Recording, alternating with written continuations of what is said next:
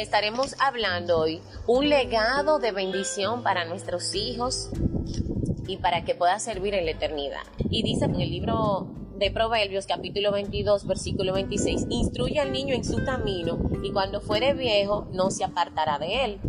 Y este versículo es muy conocido por muchas personas que lo nombran y nos damos cuenta que hay un mandato de parte de Dios que nos dice que instruyamos al niño, es decir, que lo ayudemos a caminar, que lo guiemos, que lo dirijamos en el camino de quien, del niño, mientras el niño crece, para que cuando este niño fuera viejo no se aparte de ese camino en el cual su padre instruyó. ¿Y por qué el Señor ordena a los padres que instruyan a los hijos? Porque el Señor dice en su palabra, en el libro de los Salmos, capítulo 127, en el versículo 3, que herencia de Jehová son los hijos, cosa de gran estima el, fruto del vientre. hay personas que a veces quedan embarazadas y creen que tener un bebé y sabe como que no, que nada. Y desde que ese bebé llega, fecunda ese espermatozoide, fecunda el óvulo. Es una vida que el Señor había pensado y que te está dando ese regalo para que tú lo tengas. Ahora, ya después que tú decidiste parir ese bebé y ya tu niño, un bebecito que ya tú comienzas a enseñarlo con un añito, el Señor te está diciendo, mira, yo he puesto esta herencia en tus manos, pero tú tienes que saber cómo tú instruyes. Porque si nosotros no nos encargamos de criar a nuestros hijos para Dios, entonces el mundo se va a encargar de criar a nuestros hijos para el sistema, y al fin y al cabo el que lo domina es el mismo diablo. Y entonces por esta razón el Señor dice, instruye al niño en su camino. Ahora bien, ¿cuál de todos los legados que pudiéramos dejarle a nuestros hijos, cuáles serían para una eternidad? Bueno, usted puede construir herencias, eh, económicamente hablando, y usted sabe que usted se va a morir, pero nada de eso se va a llevar. Igualmente sus hijos van a crecer, van a administrar, si lo administran, si no lo despilfarran, y al fin y al cabo cuando se mueran no se van a llevar nada de esto. Pero ¿qué una persona se puede llevar? Lo que usted siembra para Dios en el corazón de ese niño. ¿Cómo así? Bueno, que usted comience de pequeño a instruir a ese niño en el camino del Señor. Que usted comience a enseñarle la palabra, a enseñarle a orar, a enseñarle que Dios es un Dios real. Bueno, quizá usted puede decir, bueno, yo no voy a una iglesia, pero usted puede leer la Biblia. La Biblia está al alcance de todos gracias a Dios. Usted puede ponerse de rodilla y orar y puede confirmarlo primero usted mismo, que si usted está enfermo, usted le puede pedir a Dios y si Dios le sana ya, usted tiene un testimonio para darle a su hijo.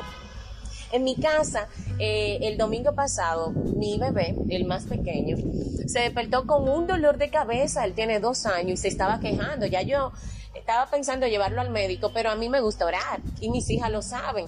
Pues el niño me dijo a mí, yo le oré y nada. El niño me dijo, mami, yo quiero que mis hermanitas oren por mí. El niño estaba tan mal del dolor de cabeza que el niño vomitó tres veces. Yo pensé, bueno, quizá en lo que yo no estuve aquí, al niño se había dado algún golpe y cuando los niños se dan un golpe y hay una ruptura de cráneo, entonces vomitan y eso es un peligro. Pero yo descansé en el Señor y dije, también, las niñas que vengan y oren. Pues cuando la niña oraron, el niño se quedó dormido. A las dos horas que el niño despertó, el niño se despertó sano y me dijo, mami, el Señor me sana. Entonces yo llamé a mis hijas que estaban jugando y le digo, Julián y Sara, una tiene siete y la otra tiene seis. Vengan a ver sorpresa. Y cuando ellas vieron a su hermano, ellas comenzaron a saltar, gloria a Dios, Dios es real. Entonces, ¿cómo usted puede demostrarle a su niño que Dios es real? Póngalo a orar por una situación, como testificaba Jocelyn también la semana pasada. Y cuando esa situación se resuelva, entonces usted le va a recordar, mira mi niño, lo que Dios hizo, te das cuenta que Dios es real y esto va a aumentar la fe del niño. ¿Qué pasa? Que la palabra de Dios registra en el libro de Génesis capítulo 18, versículo 17 en adelante, de un hombre llamado Abraham.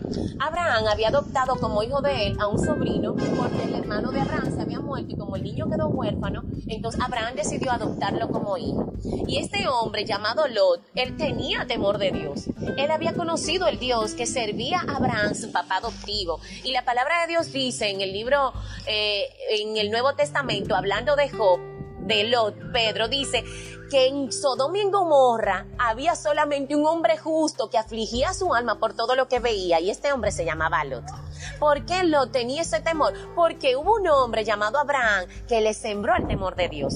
A pesar de que él no tuvo un hijo, este hombre sembró una semilla y este Lot afligía mejor su alma y no era partícipe de lo que se hacía en Sodoma y Gomorra. Entonces, quizá usted no tenga hijo, pero tiene un sobrino. Tú puedes sembrar una semilla a favor en tu sobrino. Quizá hay un vecinito que va a tu casa. Tú puedes sembrar una familia, una semilla para la eternidad en ese niño, en ese ahijado, en ese primito o hasta en tus hermanos menores si acaso tienes. Entonces, Lot fue un hombre que dio ejemplo de que Abraham sembró una semilla en su corazón. Pero me llama mucho la atención que el Señor dice, le dice a, a Abraham, Abraham, encubriré yo a ti lo que voy a hacer con Sodoma y Gomorra y habiendo de ser Abraham una nación grande y fuerte, y habiendo de ser benditas en él todas las naciones de la tierra, dice Jehová, ¿verdad? Y le dice el Señor a Abraham, ustedes van a ser benditos porque yo sé que Abraham tú vas a mandar a tus hijos y a toda tu casa después de ti que guarden el camino de Jehová, haciendo justicia y juicio para que hagas venir sobre ti todo lo que yo te he dicho.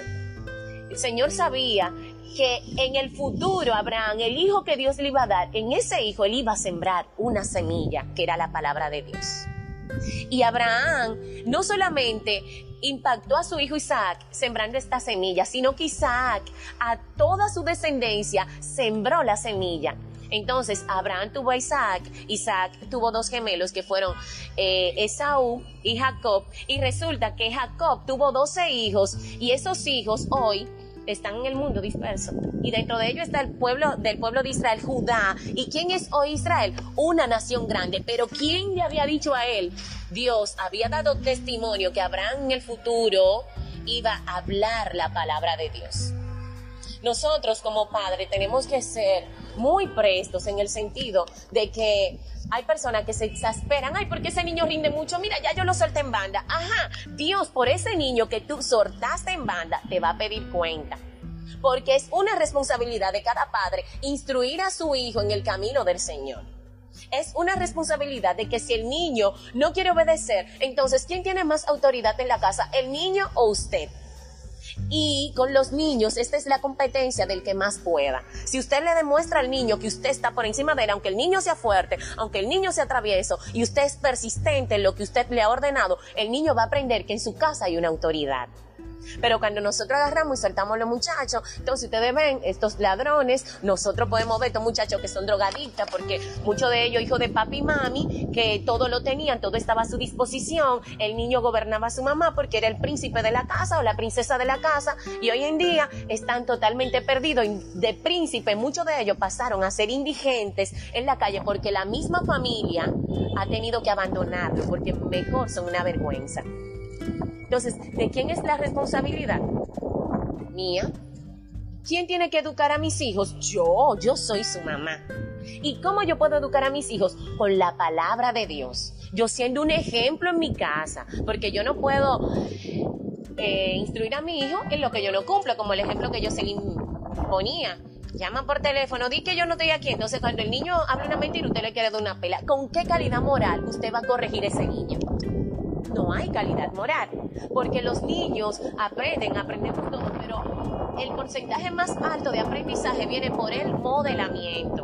Yo tengo que modelar a mi hijo lo que yo quiero que él sea. Yo misma tengo que verme. ¿Cómo yo me doy cuenta que en mi vida yo le estoy transmitiendo a mi hijo algo mal y que yo no sé qué está mal? Cuando usted lee la palabra de Dios, usted se da cuenta, eso pique que a veces cogemos, esa ira, esa rabieta, no es de Dios. ¿Y dónde yo me doy cuenta? Primero mi conciencia me lo dice y segundo la palabra me lo dice. Entonces, es mejor que yo respire y demuestre a mi hijo cómo él debe ser. Porque, aunque usted no lo crea, cada hijo es una réplica de su papá y de su mamá. Ah, pero es que la nana lo cuida. Ajá, por más tiempo que la nana se pase, la autoridad en la casa es usted. Y usted es quien debe dictar las normas a seguir. Otro punto clave que es un legado para la eternidad es en el hogar levantar un altar familiar. Quizá usted no va a una iglesia, pero cuando usted ve que usted ora y ciertamente Dios le responde, entonces usted puede decir, ah, no, pero con este Dios que responde, pues hay que tener una conversación, o sea, hay que hacerse amigo de ese Dios que tiene poder. Entonces, en la mañana, es bueno que antes de ir al colegio, ore con su hijo. Ven, mi niño, vamos a presentarte al Señor el colegio para que el Señor se glorifique. Ay, papi, que hay un problema de matemática. No, ven, vamos a orar y usted le lee un versículo bíblico y esa palabra que usted siembra en ese corazón, la Biblia dice que no retornarán a Dios vacía sin hacer el trabajo que Él quiera que esas palabras hagan. Entonces, otros no tienen tiempo en la mañana porque en la mañana el corre, corre, que vamos a trabajar, pero en la noche usted puede sacar un tiempo antes de acostarse y levantar un altar familiar para Dios porque a veces no levantamos un altar familiar, pero ponemos una película de problema, de pleito, de droga, de, de muerte, de misterio. Entonces, ¿a quién estamos honrando con eso? No es a Dios. Sin embargo, si nosotros le abrimos la puerta a Dios de nuestra casa, el Señor nos va a dar la sabiduría suficiente para nosotros instruir a nuestros hijos en una generación mala y perversa. Porque ahora mismo eh, nosotros podemos ver lo que se estuvo lidiando en República Dominicana con la educación de, del género este. Entonces, si nosotros no le enseñamos a nuestros hijos que la Biblia dice, mira mi niño, Dios te hizo varón, la Biblia dice que varón y hembra los creó, el niño le puede preguntar, pero yo puedo hacer lo que yo quiera, porque ¿quién lo dice? Ahora, cuando usted tiene una eh, bibliografía Dios lo hizo y el niño sabe que ese Dios es real, pues ese niño va a crecer con temor de Dios. Y yo brevemente, ya como terminé, quiero testificar de que, por ejemplo, mis padres se fueron a vivir fuera del país cuando yo estaba muy pequeña. Pero ¿qué pasa? Que mi mamá, cuando yo tenía seis años, mami nos llevaba a la iglesia y eso, íbamos a la iglesia hasta los nueve años. Después que mi mamá se fue, nosotros vivíamos con una tía que nada que ver no servía a Dios ni, ni nada, no, no ponía orar, no, no mandaba a la iglesia, al contrario, sí íbamos, ella peleaba, pero ¿qué pasa? Había una semilla sembrada. Y después que ya yo era adolescente, que no era cristiana, y a mí me hacían propuesta, un muchacho, mira, esto, lo otro, vamos a quedar. Yo decía, mira, a mí, mi papá y mi mamá no viven en el país y no me están viendo, pero Dios siempre me ve. Entonces, ¿Quién sembró esa semilla? Una mamá que oraba y me leía la Biblia y decía, los ojos de Jehová están en todas partes. Entonces ya yo decía, lo que yo no voy a hacer es porque yo amo a Dios y yo no quiero defraudar a Dios. Y yo crecí y hoy en día mi mamá después de 23 años fue que vino al país y yo soy cristiana. ¿Por qué? Porque mi mamá me puso una pistola en la cabeza. No, porque esa semilla germinó y dio fruto. Usted no necesita obligar al niño, vamos a la iglesia, pero si usted va a la iglesia y usted es la autoridad de su casa, Ah, porque el niño no quiere. No, el niño tiene que someterse porque el niño es menor de 18 años, tiene que hacer todo lo que se dicta en la casa porque él no es autoridad. Ahora, si usted lo suelta, esos son otros 500. Esa responsabilidad la va a tener usted. Bueno, que de hace un tiempo para acá se ha hablado mucho acerca de ciertos males, por decirlo así, que afectan a nuestra sociedad. Y dentro de ellos están las adolescentes, ¿verdad? Que salen embarazadas, jovencitas de 13, 14, 15, 16 años. Y familia y quizás otras instituciones han querido como que buscarle una solución, pero oigan, ¿dónde están las soluciones de ellos? No, vamos a darle condón a esa muchacha y lo digo abiertamente porque estamos entre adultos. Vamos a darle condones para que se protejan, porque tú sabes ya como quiera van a tener relaciones. Pero ¿y si les instruyéramos en decirle que esa no es la edad para eso? Si le instruyéramos en decirle, espera a tener la madurez suficiente. Entonces queremos las soluciones como que fácil. Lo mismo pasa con el aborto.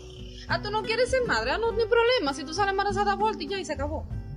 Pero mejor enséñale a esa persona que hay una edad para eso, que tiene que estar preparada, que, tiene que, que los niños tienen que nacer dentro del matrimonio.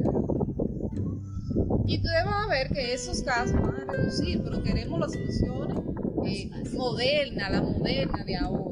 Porque la de la Biblia, no, no, no, no, eso es muy antiguo, eso está desfasado, eso, eso son los tiempos de antes y eso no se usa. Ya lo que se usa es, si tienen amores, ya tienen relación y se acabó. Pero relaciones de tiempo. Entonces, ¿cuántas vidas, cuántas jovencitas que pudieron haber llegado a ser buenos profesionales, que pudieron haber tenido una carrera, toda una vida, han visto que su vida lamentablemente ha sido interrumpida por embarazos a destino? Entonces, como dice Jenny, esos niños, esas niñas que son formados en el hogar con la palabra de Dios, No digo que no hayan su excepción, porque en toda regla hay excepción, pero normalmente son ejemplos para la sociedad. Y se lo digo por experiencia propia. Mi mamá tuvo siete hijos, yo tengo seis hermanos, dentro de los cuales yo soy la séptima.